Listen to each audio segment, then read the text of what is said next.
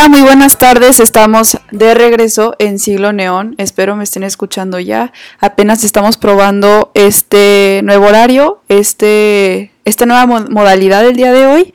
Así que espero que ya me estén escuchando. Y también ya empecé el en vivo de Instagram, también por si se quieren por ahí. Unir por ahí.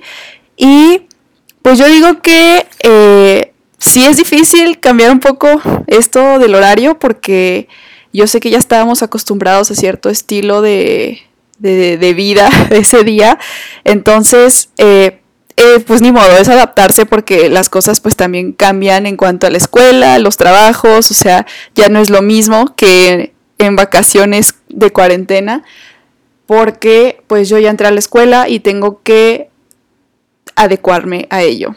Así que ya no podemos hacer a las 7 de la tarde los jueves, pero por eso mismo seguimos el viernes a las 7 de la tarde.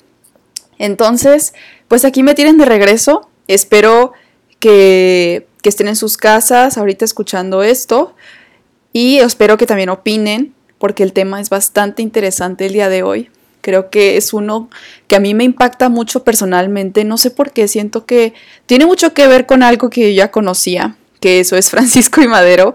Francisco y Madero pues fue el que me, dirigió, me dirigió mucho a este tema y yo empecé a investigar más sobre él ya que me, se me hizo muy interesante cómo Francisco y Madero conectaba la canción de 1812 que habla sobre esto precisamente, sobre la invasión de Napoleón a Rusia, pero Francisco y Madero la conectaba de otra manera, la tenía muy presente como algo que pudo haber pasado en México en cuanto con Porfirio Díaz, o sea, el dictador o sea, cómo era esa parte del dictadurismo y lo relacionaba mucho eso con, con Napoleón y con lo que ocurrió en Rusia. Entonces, pues yo cuando leí eso, quise investigar más, se me hizo algo muy interesante y Francisco y Madero también lloraba con esa canción en la orquesta. Entonces, pues se me hizo buena idea intentar averiguar por qué era que México tenía esta conexión, según Francisco y Madero, con la invasión de Rusia. Bien, ya lo dije el tema varias veces y no sé, yo creo que sería bueno que comenzáramos de una vez para que abarquemos todo lo que tenemos que decir el día de hoy, que es bastante información. O sea, recordemos que las guerras, las invasiones, todo lo que tiene que ver con la historia es complejo. O sea, no es nada más así que eh, Rusia un día estaba, se despertó y Francia entró y los invadieron. O sea, así no son las cosas es mucho más complejo, somos seres humanos, tenemos muchos errores, tenemos muchas ideas en la cabeza y pues los que son más extremos, los que son intelectuales o estrategas militares como Napoleón, pues claro que toman acción ante sus ideas y es donde nos encontramos con un choque de este tipo, ¿no? Un choque de dos diferentes naciones que en un principio, cabe decir, estaban de acuerdo en que iban a ser aliados en esta época. 1807 existe un pacto entre Rusia y entre eh, Francia, el imperio francés, para que los dos estén en contra de Inglaterra. O sea, los dos estaban puestos ya para que Inglaterra desapareciera del mapa, haz de cuenta. Porque Napoleón, pues esa era la intención, ¿no? Seguir invadiendo a su alrededor. Pero aquí hay una cosa. Empieza a haber tensión entre los dos, entre Rusia y Napoleón, porque es Napoleón empieza a distribuir tropas en lugares donde no debe distribuir, empieza a moverse un poco de manera política, él lo describiría, pero realmente no era política, era pues su mente de estratega, ¿no? De militar. O sea, tener así como en diferentes lugares preparación por si cualquier cosa pasa y por si ellos tienen que invadir a alguien más. Entonces, este pacto de 1807 pues no es respetado como tal y al zar Alejandro le da miedo que Napoleón tome las riendas y empiece a invadir. También cabe decir que Rusia por su parte no cumplió tampoco el pacto. ¿Por qué? Porque se supone que los dos iban a odiar a Inglaterra, los dos iban a tener este este así como ley de hielo contra Inglaterra, iban a empezar a cerrar todo alrededor para que ya no tuviera opción Inglaterra más que rendirse. Pero eso no pasó tampoco del lado de Rusia.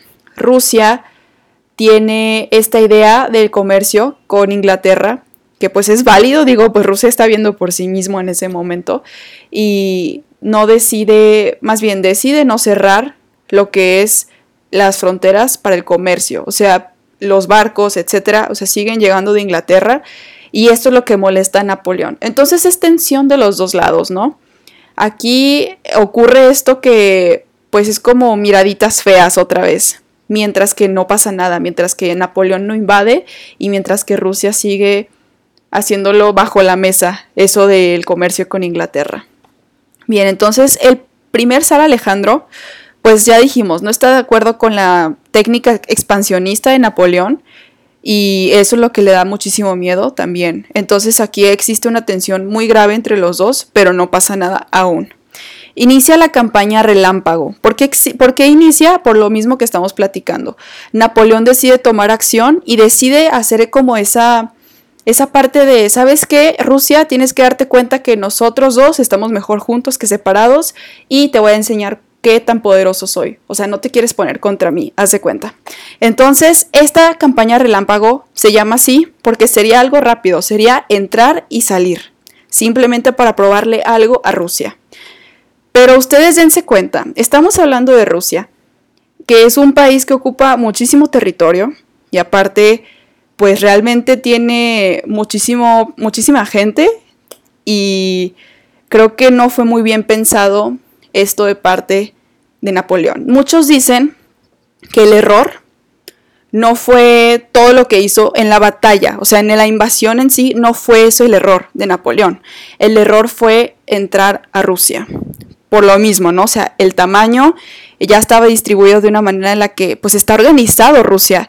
Apenas esto es un imperio, el imperio francés es un imperio que apenas se está formando y que Napoleón planea pues seguir invadiendo para tener más territorio, pero Rusia ya está conformado. Entonces, eso fue el error que mucha gente dice que tuvo Napoleón.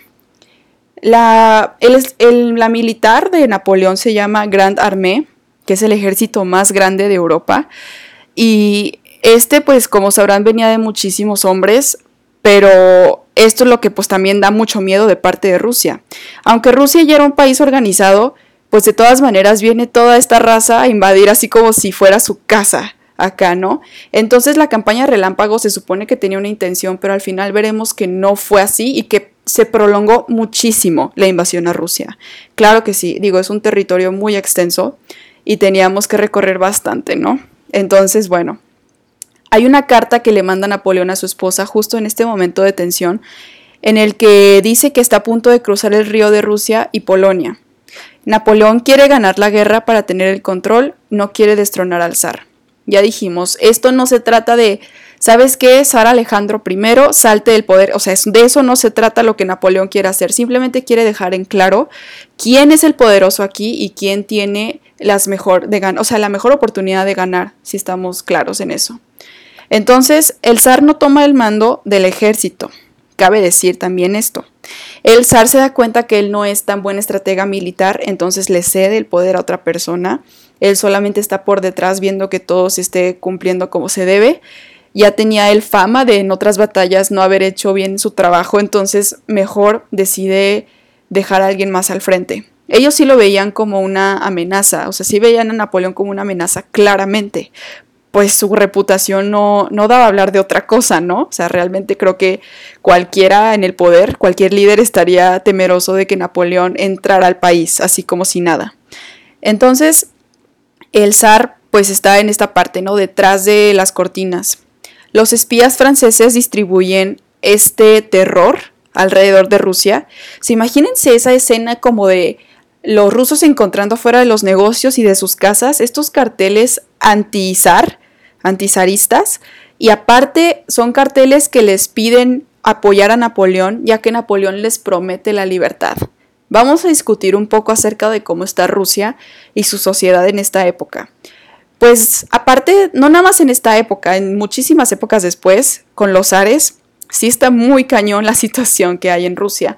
O sea, la gente de abajo, o sea, la gente de clases vulnerables, está siendo esclavizada y no tiene derechos, no tiene nada. Literalmente no tiene nada. Los nobles son los que están arriba haciéndose cargo de que los de abajo sigan trabajando para ellos y esto ocasiona pues también eh, que Napoleón tenga ese, o sea, detona este, estas ganas de tratar de ganarse a la gente de Rusia. Pero eso no pasa. Es muy curioso porque pues tú puedes inferir que la gente va a reaccionar de cierta manera en cualquier situación, pero puede ser que no, o sea, puede ser que tenga ya eh, en la mente otro tipo de, experiencia o de vivencia que los haga reaccionar de otra manera diferente. Entonces, los espías intentan hacer que la población de Rusia se dé cuenta de que Napoleón es la respuesta para la, libertad, la dichosa libertad que todos en esa época y antes en la Revolución Francesa pues estaban tan, pues, tan emocionados de encontrar, ¿no? Entonces, eso no pasa. Déjenme les digo que el comportamiento de los campesinos rusos es completamente opuesto a eso. Sienten la amenaza, como ya había dicho igual el zar, pues los campesinos también lo sienten, sienten la amenaza porque es una invasión que ocurre después de muchos años de que no invadían Rusia, entonces, pues claro que se siente como esta, esta, este desánimo de que eso no va a ser nada bueno para los rusos. Entonces, en esa época, cuando fue la invasión anterior a esta, la verdad es que no recuerdo muy bien, no les podría decir mentiras de qué se trataba esa invasión, pero fue muchísimo antes que esta. Eh, pues los antepasados de las personas que en ese momento estaban atravesando lo de Napoleón, pues murieron, tuvieron que pelear en la batalla, o sea, realmente fue algo traumático para la población y no pensaban de la manera en la que Napoleón quería que ellos pensaran. Entonces, así, los campesinos reaccionan de manera diferente. Primera cosa que pues Napoleón realmente no se esperaba. Al Napoleón lo veían como anticristo. O sea, esto es muy interesante. Imagínense tener a un personaje de la historia que los demás en el mundo lo veían como la reencarnación del diablo, así le decían también. Entonces era un hombre que daba miedo, infundía terror, o sea, de verdad estaba ahí ese, ese, esa cuestión de que realmente este hombre era muy poderoso y podía hacer lo que él quisiera porque era casi, casi la reencarnación del mismo diablo. Entonces, pues Rusia, Rusia siempre ha sido un lugar muy religioso y más en la época zarista. Entonces, pues claro que era un factor más para temerle a la invasión de Napoleón. Pues los esclavos campesinos, cuando se dan cuenta de que esto va para largo y que es una guerra y que es una invasión, pues van a la guerra. Porque ya dijimos, los de abajo son los que tienen que responder por las acciones de los de arriba. Entonces los campesinos son mandados a la guerra, tanto en Rusia como en Francia y en todos lados de los que agarraba Napoleón. Entonces los nobles rusos de hecho sí temen a que se haya una abolición de esclavitud. O sea, así de plano estaban preocupados por eso, no preocupados por otra cosa. De verdad pensaban que Napoleón iba a influenciar en la gente pobre, en la gente de menos recurso, para que realmente ellos pensaran que, la esclavitud se iba a acabar con Napoleón entrando al país, ¿no? Entonces eso me da bastante gracia. ¿Cómo es posible que hay esta preocupación cuando hay muchísimas cosas pasando al mismo tiempo? Pero lo que preocupa es el hecho de que pues se vaya a acabar la esclavitud, ¿no? O sea, se les acaba como su línea de producción, yo creo. Y eso es lo que les preocupaba. Entonces, vamos a ver. La Grande Armée, que es la gran armada de, de Napoleón, pues primero entra Vilna, que es la capital y eh, de Polonia y de Lituania.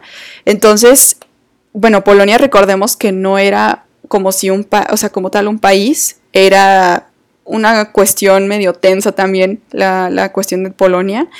Pero bueno, entonces esto es parte de lo que es Rusia y entran y lo reciben con gusto por la promesa de libertad. De a ratos había campesinos que sí creían en él, entonces tenían como, le daban el beneficio de la duda, yo creo. Entonces, la estrategia de retirada, de hecho, la estrategia que aplica Rusia, de, o sea, los, militares, que es de retirarse irse retirando en el país, al, extenso del país, ya se había planeado hace un año. O sea, realmente ellos tenían en, la cabeza que podía pasar ese, esa invasión y ya lo tenían planeado. Si eso pasaba, ¿qué iban a hacer? Pues sí, no, hay que estar preparados si eres un zar, si eres un líder de un país tan grande y tan tan poderoso en sí, o sea, los, los nobles de Rusia eran poderosos en esa época, entonces pues sí hay que estar preparados. Y lo estaban.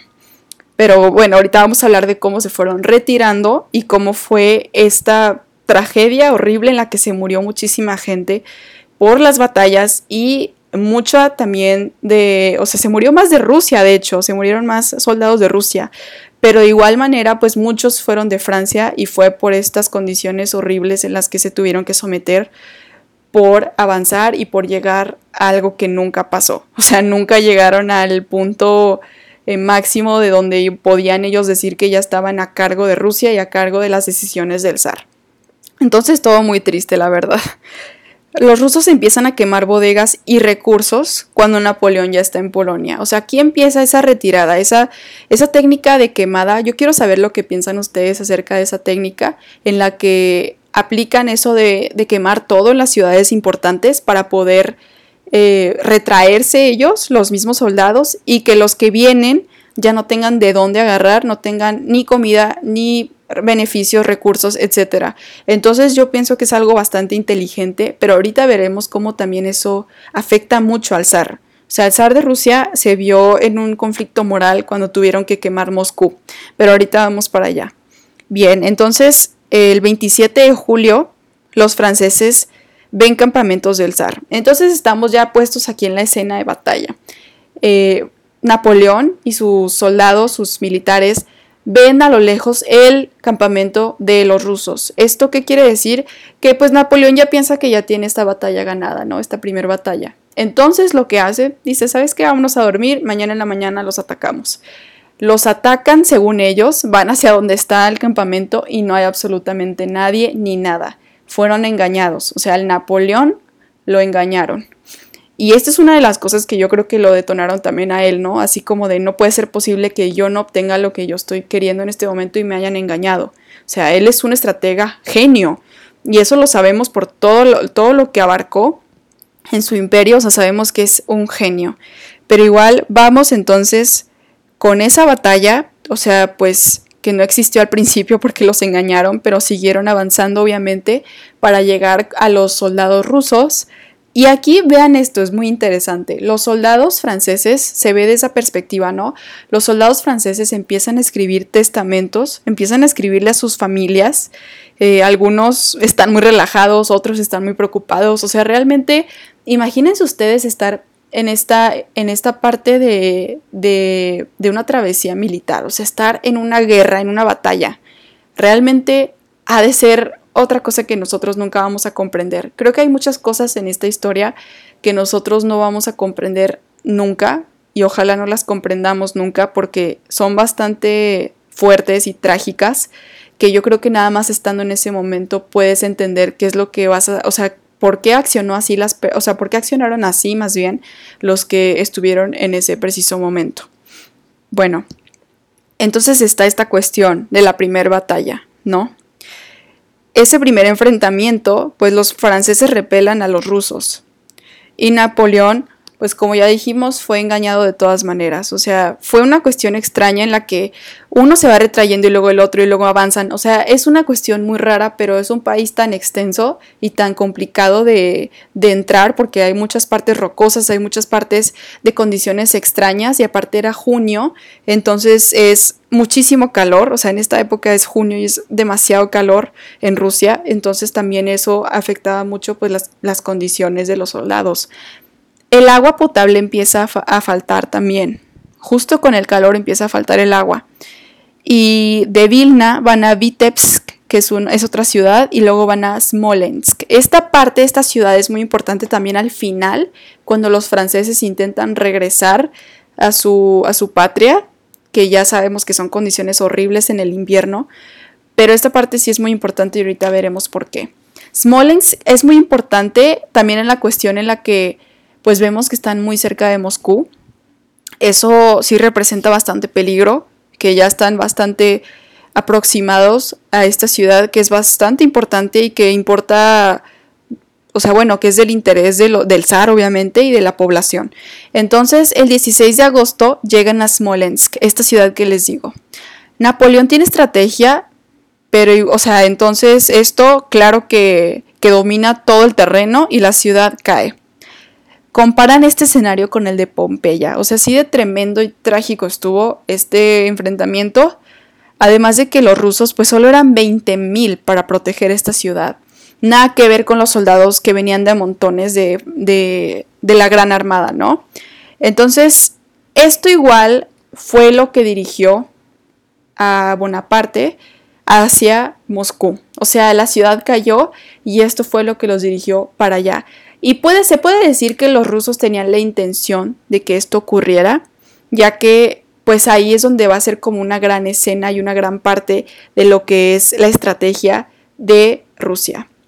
Se me olvidó decirles al principio, aquí hay dos protagonistas muy importantes que hay que tomar en cuenta también. De parte de Rusia está Kutuzov y de parte de Francia o de la Armada de Napoleón está Bourgogne. Perdón, no puedo decir los nombres bien, están bastante complicados.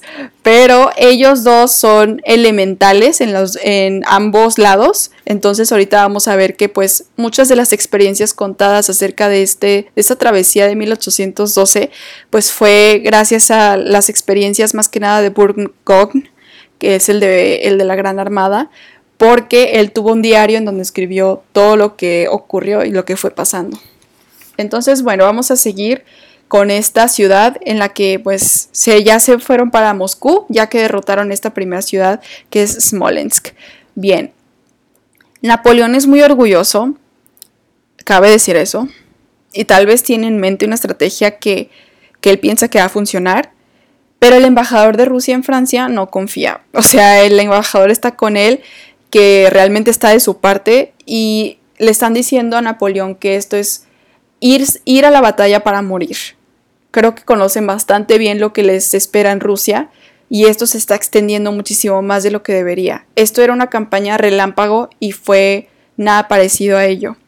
Entonces los franceses exigen comida a los rusos y esto hace crecer el odio hacia ellos. O sea, si al principio había cierta simpatía de parte de algunos campesinos porque Napoleón les prometía algo de libertad y le, le daban el beneficio de la duda, pues ahora ya no era así. O sea, ya estaban cansados la armada de Napoleón ya estaba cansada y les pedía comida, les exigía más bien comida a los rusos por donde iban llegando. Aparte de que, pues, como les digo, empezaban a quemar muchas cosas los rusos en sí para que ya no tuvieran recursos del otro lado. Entonces, Masadov y soldados rusos se sienten como cobardes. Masadov es otro, es otro soldado que va incluido aquí, pero eh, estoy casi segura que se muere en algún momento en las siguientes batallas, entonces realmente no fue mencionado tanto como Kutuzov, pero se sienten como cobardes porque se están retrayendo, o sea, no están, no están llegando a la batalla con los franceses, están yéndose para atrás y al mismo tiempo, pues sí se sentiría como una cobardía, ¿no? Pero realmente esa es lo que, esa es la estrategia que se está planteando desde hace mucho tiempo y pues tiene un fin, obviamente. Si tiene tanto tiempo de haber sido planeada, pues tiene un fin. Entonces ponen a Kutuzov para contentar al ejército ruso. O sea, ya que se sentían como cobardes, pues ponen ahora sí a Kutuzov, el que les digo que es bastante elemental para este ejército. El 20 de agosto, Kutuzov exalta el patriotismo, o sea, les hace creer a los soldados para, o sea, para que en serio tomen en cuenta lo que están haciendo en la batalla, que la patria es lo que están protegiendo. O sea, le decían, le decían la madre Rusia, rusa perdón, Rusia, sí, la madre Rusia. Y eso era como la excusa para que los soldados realmente tuvieran este incentivo de por qué estaban haciendo todo esto, si realmente no les estaban pagando, no tenían de otra, o sea, tenían que estar ahí por órdenes y porque, como ya dijimos, mandan acá los de abajo, los que no tienen nada porque no tienen nada que perder. Entonces, así es como lo ven los nobles, al parecer.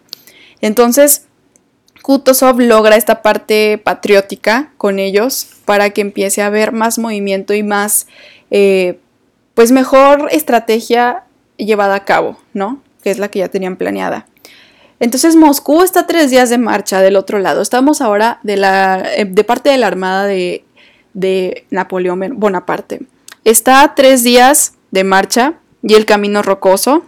El camino es extraño, o sea, se, como que sí se dificulta un poco llegar a Moscú. Pero de todas maneras, Kutuzov pone su línea de defensa, sabe que van a llegar y pone la línea de defensa. Entonces Napoleón tiene éxito, llega, llega a Moscú finalmente, ¿no? Y Kutuzov recurre a Dios y a la Virgen en este momento. De verdad, el ejército ruso estaba ya en un estado de, de desolación, pienso yo. O sea, realmente ellos se sentían como unos cobardes y veían que no estaban teniendo el éxito que deberían de tener porque se estaban retrayendo, no estaban enfrentándolos. Entonces se torna muy nacionalista y muy religioso este aspecto de parte del ejército ruso, que es muy interesante, o sea, eso los incentiva y los lleva a hacer las cosas que hacen después. Entonces vamos a ver el 7 de septiembre de 1812. Este es un día muy importante porque es la batalla del río Moscova. De un lado le dicen la batalla del río Moscova y del lado de los franceses le dicen de otra manera. O sea, es como, hasta ahí hay disyuntiva, ¿no? De parte del nombre de la, de la batalla, porque pues unos estaban de un lado y los otros estaban del otro. Entonces uno de los generales rusos muere, estoy casi segura que fue el que les dije al principio, que es Masadov, realmente no recuerdo y no les quiero decir mentiras, y se, se desestabiliza un poco lo que es el ejército de Rusia.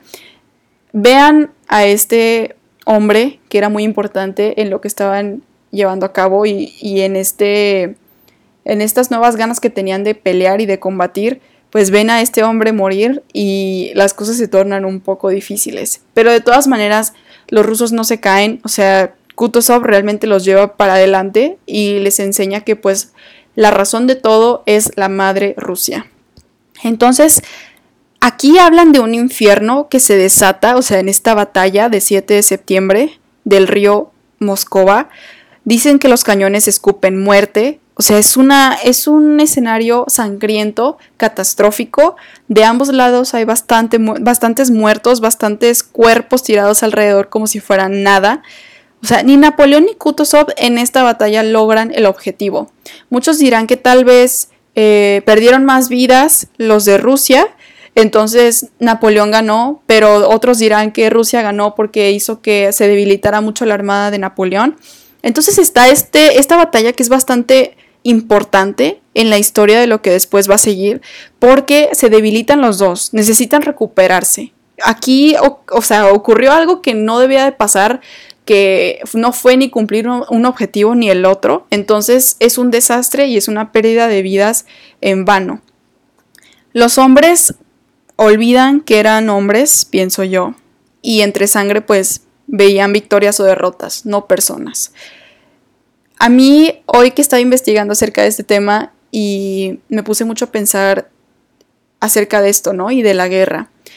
De verdad es que yo no comprendo mucho lo que es la guerra, o sea, no sé por qué, por qué se, por qué se ocasiona, yo sé que sobre política, pero no entiendo tampoco cómo el espíritu del ser humano ante todo se patriotiza para pelear en el campo de batalla. O sea, yo no entiendo cómo el ser humano se convence a sí mismo de ese aspecto de, de su patria. O sea, como que tiene que pelear y que tiene que dar su vida delante del campo de batalla para que pueda ser digna su muerte. O sea, no la estoy cuestionando de manera negativa, simplemente siempre me he preguntado eso de cómo es, ocurre este proceso de patriótico en, en la cabeza del ser humano y me sorprende cómo desea morir un hombre por los hombres escondidos en cuarteles o en palacios, ¿saben? O sea, estos hombres y de todas las guerras en todos lados del mundo, sabemos que los que están ahí enfrente, viendo la sangre, pasando hambre, no son los que idean todo el movimiento revolucionario o todo el movimiento estratégico. Son pues los campesinos, los que no tienen nada, los que tuvieron que ir para, o sea, porque es obligación para ellos, o sea, como en Rusia, o porque simplemente es algo que les venden, esto del patriotismo. Entonces, ¿será cierto eso de la patria o es un simple chantaje? Yo quiero saber ustedes qué piensan, o sea, en ese aspecto de la guerra específicamente, ¿qué significa ser patriota? ¿Realmente significa que tú teniendo nada, aún así vayas a perder todo? O sea, es, es algo paradójico, pero pero es algo que yo, que yo creo que tiene sentido a cierto punto. O sea, vas, no tienes nada y aún así pierdes todo. Entonces, quiero saber ustedes qué piensan acerca de esto de la patria en la guerra.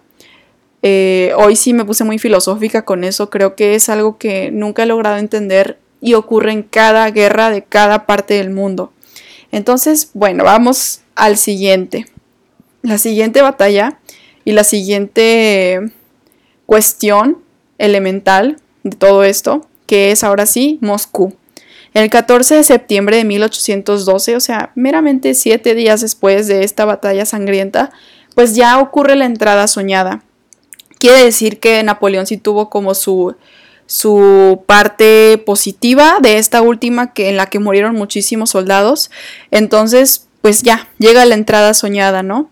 Entonces vamos a ver qué pasa. Moscú está desierto, o sea, la ciudad está desierta, no hay nadie, no hay nada, solo se quedaron algunas familias que no pudieron escapar a tiempo y son que 10, o sea, de 200 mil creo eran personas ahí en Moscú, solo había 10 familias y muy pequeñas, o sea, no había casi nadie. Solo se quedan precisamente los que no pudieron salir. Entonces, Napoleón y sus militares ven que hay eh, incendios por todas partes. No hay nada, no hay nada parado tampoco, o sea, y nada que indique que los rusos van a contraatacar.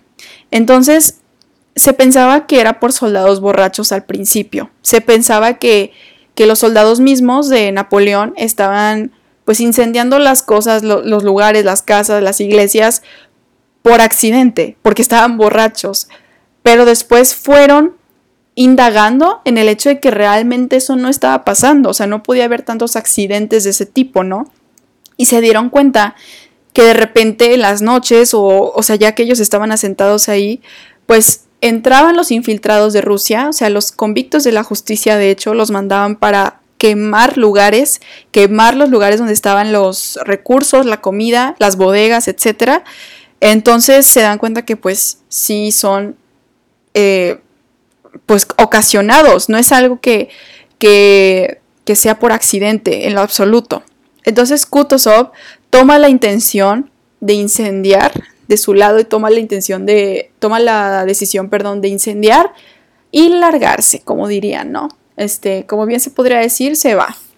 Entonces, el incendio de Moscú, aquí vamos con eso, es un trauma para Alejandro I. O sea, Alejandro I tiene un, una, o sea, como un peso moral encima de él porque realmente no comprende cuál fue el objetivo de quemar Moscú. O sea, es una parte de su territorio, es una parte importante de su país. O sea, no comprende cómo es que esa es parte de la estrategia. O sea, quemar Moscú para que los franceses no tuvieran remedio. O sea, realmente él no comprendía esa parte. Pero yo creo que fue una parte buena de la estrategia porque después eso tiene repercusiones en lo que va pasando con la armada de Napoleón.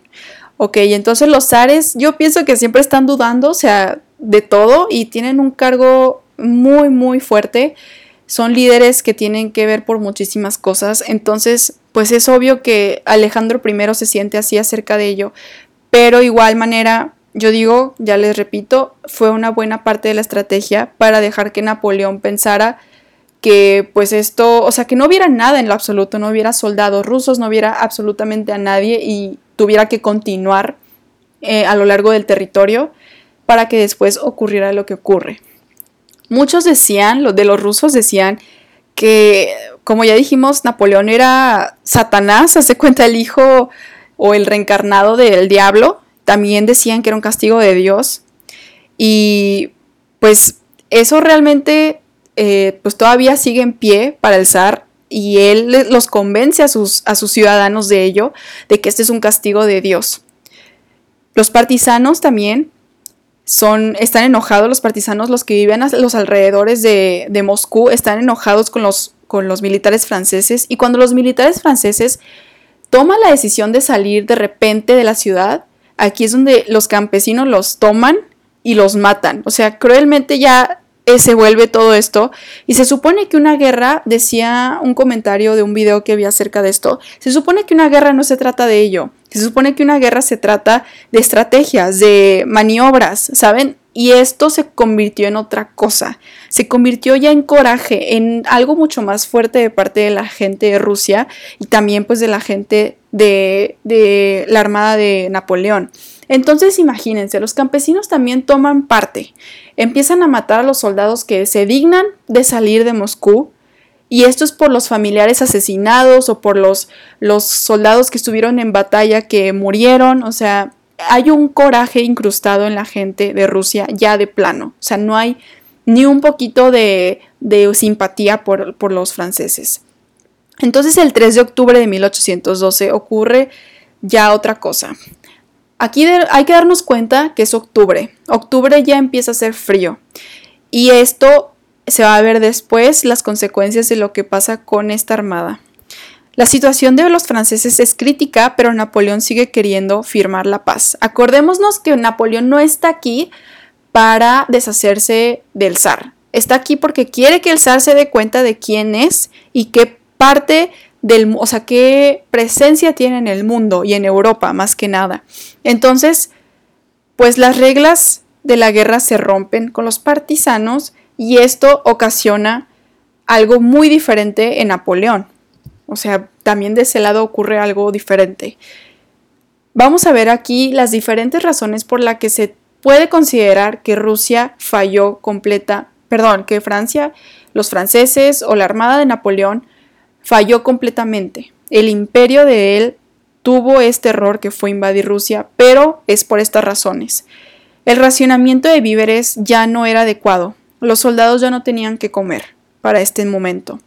Las condiciones meteorológicas empezaron a empeorar. Ya les dije, empieza octubre, empieza esta condición que no habían tomado en cuenta. Ellos pensaron que era una campaña relámpago, o sea, ni siquiera pensaban que iban a estar ahí hasta agosto, yo creo. Así como en la pandemia, casi, ¿no?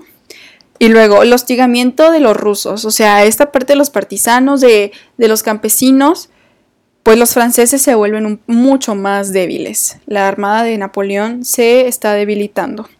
La campaña se alargó obviamente y se empiezan a parar mucho también ellos en el camino de llegar con el zar. Se empiezan a parar mucho de, o sea, en varias partes del territorio a comerse los caballos muertos. O sea, los caballos también ya están ya están sufriendo las condiciones del frío y se mueren, así que lo que hacen los soldados que están muriéndose de hambre se detienen a comerse estos caballos.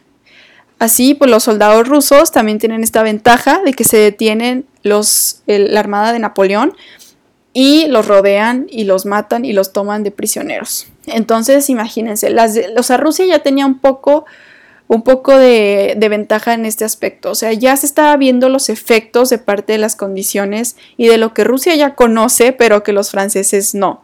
Entonces, hay un intento de golpe de Estado. O sea, de parte de París y de generales que residían ahí en ese momento, piensan que Napoleón ya está muerto. O sea, piensan que en una de esas batallas loquísimas, trágicas, ya murió Napoleón. Entonces están tratando de hacer ese golpe de Estado, que pues golpe de Estado porque estaba vivo.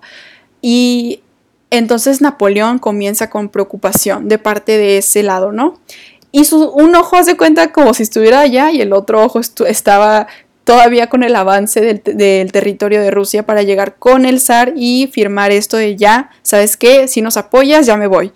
Ok, entonces eh, aquí sabemos que la, la, armada pues se está disolviendo y más con este desinterés que le empieza a dar un poco a Napoleón. No desinterés en sí, pero claro que le preocupa el otro lado, o sea, lo están quitando del poder porque ya no está ahí, entonces regresan a Smolensk en este momento. La ciudad que les dije al principio que era muy importante, aparte de Moscú, esa ciudad en donde tuvieron una batalla, pues ya es donde regresan con la idea de que van a encontrar provisiones. O sea, esto es bastante esperanzador de parte de, de, lo, de la Armada de, Napoleón, porque ellos piensan que van a encontrar provisiones, recursos, comida, etcétera, pero a los que dejó ahí, a los soldados que dejó ahí en esa ciudad, ya arrasaron con todas las provisiones. Entonces no hay control sobre esto y sigue habiendo ese problema de, de hambruna, de falta de todo, de ropa también, porque ya está haciendo bastante frío. Entonces el frío, aparte de hacer eso, las, las extremidades están cayendo de los soldados. O sea, es una cuestión terrible. No sé si alguien haya, haya visto alguna vez esas películas en donde están atorados en, en el como en los columpios que ponen así en los lugares de esquí, que se les empiezan a caer las, las extremidades o eh, pues sí, o sea, eso es lo que ocurre con estos soldados. Aparte se están robando las ropas entre ellos. O sea, la ropa que trae el soldado que parece que ya se va a morir, se la empiezan a quitar, no esperan a que se muera, se las empiezan a quitar para ponérselas ellos. O sea, es una cosa caótica y bestial. O sea, realmente es algo fuera de control. Entonces aquí vamos con Bourgogne, que es el soldado que les digo de parte de la Armada de Napoleón, que tiene bastante importancia porque tiene sus memorias, tiene aquí escrito muchísimo de lo que ocurrió. Y él pues ya cuando están regresando se separa. O sea, es que es una parte de los que están regresando, ¿no? Y pues obviamente muchos generales con Napoleón. Él se separa con otros soldados, se dan cuenta que, que como que el camino no es correcto. Se empieza a ver hasta delirio, ¿no? En este aspecto. Y aquí es donde empiezan las muestras de un canibalismo. O sea, él lo describe de esa manera en la que pues él se encontró a un hombre muerto de los soldados rusos y no tuvo de otra, o sea, se le estaban cayendo las pestañas, los dedos, o sea, y lo único que pudo optar para hacer fue, para sobrevivir, fue comerse a este hombre que ya estaba muerto. Y él dice algo que, como yo les mencionaba al principio, hay que vivir el mismo infierno del hambre para comprenderlo. Esas cuestiones que habíamos platicado al principio, nunca las vamos a entender, ¿no? Las decisiones que toman los hombres en batalla, en este caso hombres porque pues todos eran hombres, no metían a las mujeres casi. Entonces, eh, pues nunca lo vamos a entender porque nosotros nunca hemos vivido algo similar y probablemente no lo vayamos a vivir, ojalá. Entonces, es algo muy, muy loco que tenemos que pensar y que tenemos que analizar verdaderamente, que hay acciones en la historia que nunca vamos a poder comprender en su entereza. Entonces Napoleón sigue embriagado por la esperanza. a, pesar de todo, sigue embriagado con esa esperanza que lo identifica desde el principio. Entonces, Borisov, 25 de noviembre, es la última pelea que define. Están a 30 grados bajo cero. O sea, ya es una cuestión terrible para, para los franceses, la, la Armada de Napoleón. Es algo a lo que ellos no están acostumbrados. Solo Rusia conoce este tipo de condiciones y lo que conlleva entonces es un desastre, ¿no? El 27 de noviembre, Studienka, Burgogne está adotado. O sea, el general de los que les estaba hablando de las memorias que cometió este acto de canibalismo, que no creo que haya sido el único, pues ya está agotado, pero se da cuenta que debe cruzar el puente. Ese puente que define que si pasa con Napoleón o si se queda atrás con los demás soldados que están intentando pasar. Entonces, las mujeres también aguantaban. Hay que poner esto también ahí, que aunque dije que eran la mayoría hombres, sí había mujeres que estaban dispuestas a estar ahí en línea de batalla. Entonces, el ejército napoleónico está rodeado ya a estas alturas. Se incendian los puentes, estos puentes de los que les hablo en el que hay que atravesar para llegar con Napoleón, para que ya no pasen rusos, pero atrás se quedan muchos franceses. O sea, esta ni siquiera fue idea de los rusos, quemar los puentes. O sea, fue idea de los franceses porque ya habían muchos, o sea, los generales, los importantes los militares, ya habían atravesado el puente y atrás se quedan entonces, pues los que no importan tanto en cuestión militar, que pues es una tontería, digo, realmente los que hacen el trabajo son ellos, los que están atrás. Entonces, este puente se derrumba y muchos mueren, rusos, franceses. Es catastrófico y solo los mariscales generales de Napoleón pudieron pasar. El ejército francés en sí logra escapar. O sea, los importantes o el núcleo estaban ahí del otro lado y logran escapar, aunque muchísima gente francesa murió. El 5 de diciembre regresa Napoleón a Francia. Hace parada en Alemania y se la retrasa intencionalmente. O sea que hay mucha gente que ya lo, ya lo puede vulnerar, o sea, ya lo tiene en una situación muy difícil a Napoleón, aparte de que se hizo muchos enemigos y hay muchísima gente rodeándolo. Entonces, pues sí es bastante difícil que llegue a Francia sano y salvo, pero de todas maneras lo hace, no sé cómo lo hace, pero lo hace. entonces, se siente que habrá una emboscada cuando está aquí en Alemania. Pero bueno, al final sí llega a Francia, el pueblo, el pueblo francés igual sigue confiando en él. O sea, después de que pensaron que estaba muerto y que no entendían lo que estaba haciendo en Rusia, igual confió en él. Pues realmente sí, es un líder nato, o sea, tiene todas las habilidades comunicativas para dar discursos y convencer a la gente de lo que está haciendo. Entonces, no es difícil comprender por qué la gente seguía apoyándolo después de todo. En Rusia se decae el primer imperio, eso sí vamos a tenerlo en cuenta. Primero se decae y después ya tiene su, su momento de apogeo. pero en el momento de que ocurre todo esto, pues sí se decae un poquito, o sea, fue bastante sangre, bastantes dificultades que tuvieron que atravesar ellos también, quemar Moscú, o sea, quemar muchísimas partes del territorio para que los franceses no llegaran a salvo. Entonces, pues conocemos la otra parte que son de la, Armada Francesa, sabemos que llega, ocurre lo de Waterloo y va Napoleón, o sea, aquí es donde se destruye el imperio, aquí es donde ya llega a su fin. Y después de Waterloo, vamos a decir, Rusia es donde empieza su mejor momento y sabemos que después siguen otros, otros ares todavía. Y al final de todo, vamos a decir las cifras de los muertos que hubo en esta invasión. 30.000 muertos en Francia y 500.000 muertos de Rusia.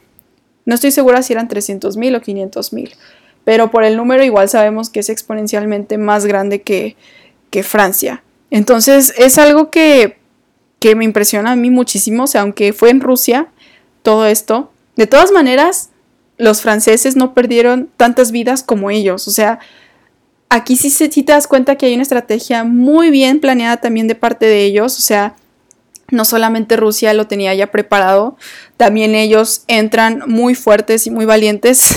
Al parecer Napoleón tenía algo muy bien pensado. Y también este soldado que les mencionó, Bourgogne, logró escapar e ir a Francia o sea, el de las memorias, pues claro, escribió todo esto después de que escapó y fue a Francia y él cayó prisionero. O sea, imagínense, los soldados que también importaban cayeron prisioneros mientras Napoleón llegaba a Francia. O sea, mucha gente se quedó atrás y eso se me hace pues claramente injusto. O sea, los que estaban haciendo todo el trabajo quedaron allá atrás y Napoleón, que pues sí era la mente de todo esto igual, pues llega a su pueblo, llega con su poder, llega con su corona y sigue siendo el imperio de Napoleón, ¿no? y todos los que quedaron atrás pues ya están congelados a muerte, ya, o sea, tienen todas las de perder porque están prisioneros, o sea, es una situación muy pesada y yo quiero invitarlos también a que escuchen la canción de Tchaikovsky, la de 1812. Yo sé que ya la he mencionado mucho hoy y en otros programas, pero esa melodía, pues Tchaikovsky la hace inspirado en toda esta travesía que tiene Rusia, porque pues él es ruso, y tiene todo este nacionalismo ya inculcado. O sea, de verdad es que hasta yo dije alguna vez que la podías escuchar y hasta sentirte orgulloso de tu país, Rusia. O sea, y ni siquiera eres ruso, o sea, súper raro. Entonces los invito bastante a escuchar esa canción para que se den cuenta de algo tan fuerte. O sea, la música puede representar algo como esto que duró pues mucho tiempo, fue muy doloroso, fue algo muy, muy fuerte, tremendo para ambas poblaciones. O sea, realmente creo que ninguno de los dos se salvó en sí, o sea, tuvieron muchas repercusiones, pero esto es algo muy, muy elemental para Rusia. O sea, después, en tiempos después, se celebra muchísimo lo que fue la derrota de Napoleón. Estoy leyendo el libro de las hermanas Romanov, que eso ya es mucho después, o sea, un siglo después, que está el zar Nicolás, la familia Romanov en el poder. Y aquí ellos tienen una celebración increíble por esta época de 1812 en la que Napoleón fue derrotado. O sea, es una cosa, una celebración así de un nivel magnate en Rusia y de verdad yo pienso que es como un evento de esos que para nosotros sería probablemente el 15 de septiembre, que yo no lo considero tan elemental 15 de septiembre, creo que hay otras fechas más importantes porque aquí solamente inicia un desastre. La independencia sí fue un desastre, como ya habíamos comentado en otro, en otro programa, pero hay, yo creo que, por ejemplo, el 27 de septiembre que se consuma de 1900, 1821, perdón, o sea, yo creo que esa es una fecha más importante que la de el inicio de la independencia, en donde todos se están matando y no saben ni qué están abogando. Pero bueno, regresamos a esto. Eh, pues es un momento muy, muy, muy como nacionalista para ellos. Y se celebra de la manera en la que ninguna otra cosa se celebra. Entonces imagínense, si un siglo después, y yo creo que todavía, la verdad, no estoy segura si todavía se hace este tipo de fiesta tan grande, pero sí sé que ponen mucho esta canción como para representar ese patriotismo que tienen por la madre Rusia. Entonces, eh, yo sí he visto que sí es una canción tomada muy a pecho, muy en serio. La de Tchaikovsky, porque sí representa muchísimo de estas pérdidas, de, este, de esta tragedia que ocurrió en todo este tiempo. Pero, o sea, bueno, yo quiero saber si ustedes, eh, por ejemplo, ahorita aquí Barbie me comentó en el en vivo que se le voló la cabeza con eso de los muertos. Yo creo que fue con eso. O no estoy segura con qué, pero igual toda esa información del final, pues sí es sorprendente. O sea, el hecho de que Napoleón sigue siendo apoyado después de que lo pensaban muerto y creían que ya, ya se había terminado el imperio. O sea, eso es impresionante. Imagínense el poder que tiene un hombre para que llegue a esa magnitud de influencia. Entonces, pues sí es bastante impresionante. A mí me gustó pues indagar más en el lado de la guerra, o sea, como esta batalla, les digo a mí, para mí personalmente, pues sí me impactó bastante, o sea, fue como eh, ver un poco de lejos algo que fue trágico y catastrófico, o sea, una guerra nunca debería ocurrir. O sea, realmente yo le llamo guerra porque sí parecía una guerra. O sea, habían batallas sangrientas en las que millones de personas muertas así, bueno, no millones, ¿verdad? Ustedes me entienden, muchísimas personas tiradas así como si no valieran nada, como si fueran parte del piso. O sea, ya no eran seres humanos, eran un número más para lo que, lo que estaban planeando los, las grandes cabezas, o sea, Napoleón y el zar. Entonces, o sea, aquí es mucho darte cuenta que no solamente en México ha sido así, en el que las cabezas son las que sobreviven y hacen que los demás vayan adelante a combatir. O sea, simplemente es algo que siempre se ha repetido, es algo que, que no es nada justo, o sea, que los, los que ya no tienen nada vayan todavía a perder más. Entonces, pues no sé, esa cuestión a mí sí me impresionó mucho. Y más porque Rusia pues no se da por vencido. O sea, yo sí admiro esa parte. Creo que igual si buscas un video o un libro de este tema de Rusia y Napoleón, creo que claro que las o sea, las versiones son diferentes, ¿no? O sea, de parte de los rusos y de parte de, los franceses, etcétera. Pero de todas maneras, siento que eh, a grandes rasgos esta batalla, pues es una representación muy grande de un país que no sea por vencido. O sea, un país que a pesar de las condiciones, que estoy hablando de Rusia, ni siquiera de los franceses que entraron al frío extremo de Rusia.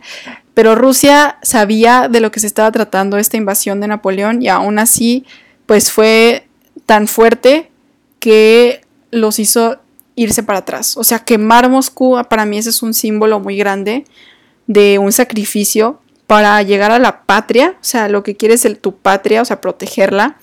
Entonces, por eso les preguntaba también a ustedes, ¿qué piensan que es la patria y cómo se representa en una guerra? O sea, realmente, no sé si combatiendo, no sé si si haciendo estrategias, o sea, no sé cómo representas a tu patria en una guerra.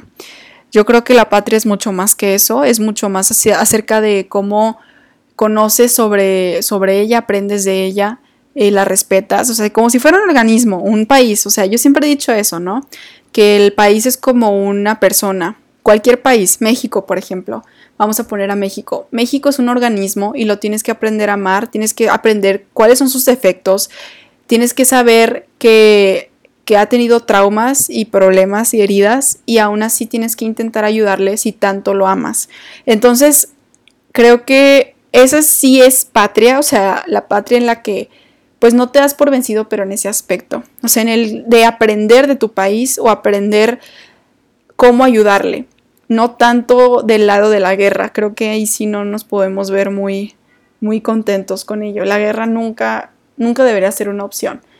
Y bien que nuestro himno nacional, por ejemplo, sí está muy cañón con ese aspecto de la guerra, ¿no? O sea, aquí es, tú quieres invadir, pues sabes que te vamos ya a dar plomazos en este momento. O sea, sí de plano, nuestro himno nacional habla de la guerra como si fuera la única alternativa para darnos a respetar.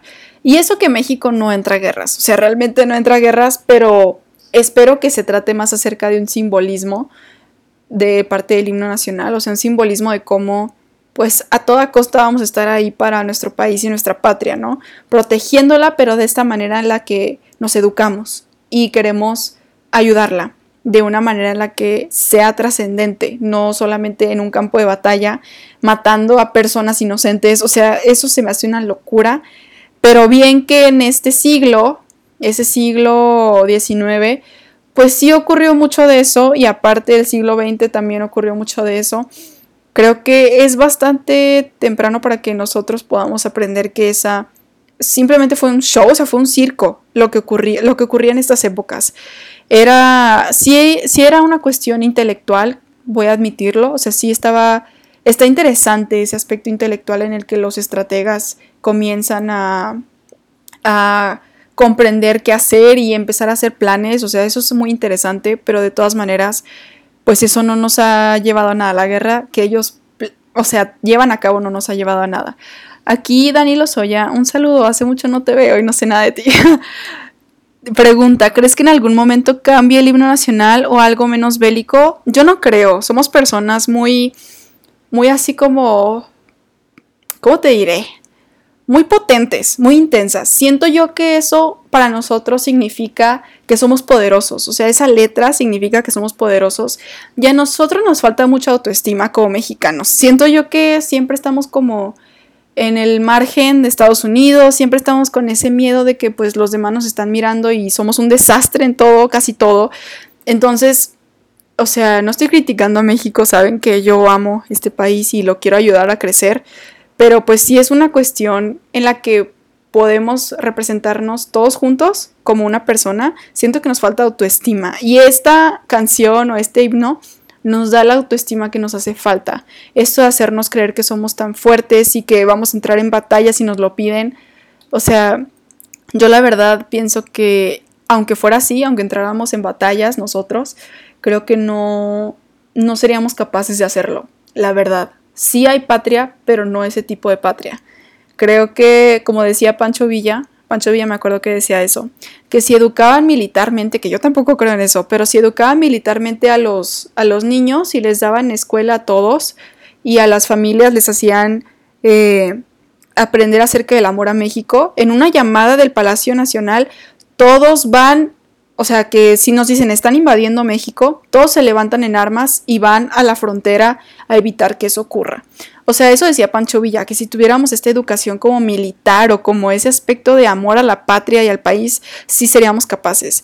Pero yo no creo que eso sea posible, la verdad. O sea, aunque nos quisiéramos creer que realmente vamos a hacer algo como el himno nacional, yo no creo que lo haríamos. Pero por esta cuestión, ¿no? Que nuestra historia nos persigue todavía, somos una persona, un, organismo dañado que necesita ser curado todavía de muchos traumas, de muchas guerras. Entonces necesitamos, pues, aprender de todo ello, ¿no? Y de eso se trata la historia. Por eso hago programas de historia, para que también y, o sea, podamos comprender de qué está hecho nuestro país, qué tragedia sufrió y cómo podemos salir adelante a partir de ellas, ¿no? Entonces, Dani, muchas gracias por la pregunta. La verdad es que sí me puse a pensar mucho acerca de ello, o sea, de que lo que significa el himno. Y, y yo respeto mucho nuestra historia, claro, pero sí hay que aprender. O sea, no la podemos dejar así como de, de hay que volver a hacerlo porque fue patriótico, ¿sabes? O sea, eso no es posible. Hay que aprender y hay que educarnos muchísimo para realmente sacar adelante al país. Bueno, ya me fui completamente del tema, pero está bien. Este, creo que esa era mi intención con este tema porque me gustó mucho eso de la patria, de lo que significa. Y muchísimas gracias por escucharnos. Vamos a calar el siguiente fin de semana a ver si está mejor viernes o sábado. Y entonces ahí les iré avisando en las redes sociales. Y también esperen los podcasts. Perdón, ya dije muchas veces y, pero tengo que decirles que los podcasts ya casi van a salir. Ahí me he tardado un poco, pero bueno, ya saben cómo está la vida. Nos escuchamos entonces el siguiente fin de semana. Gracias.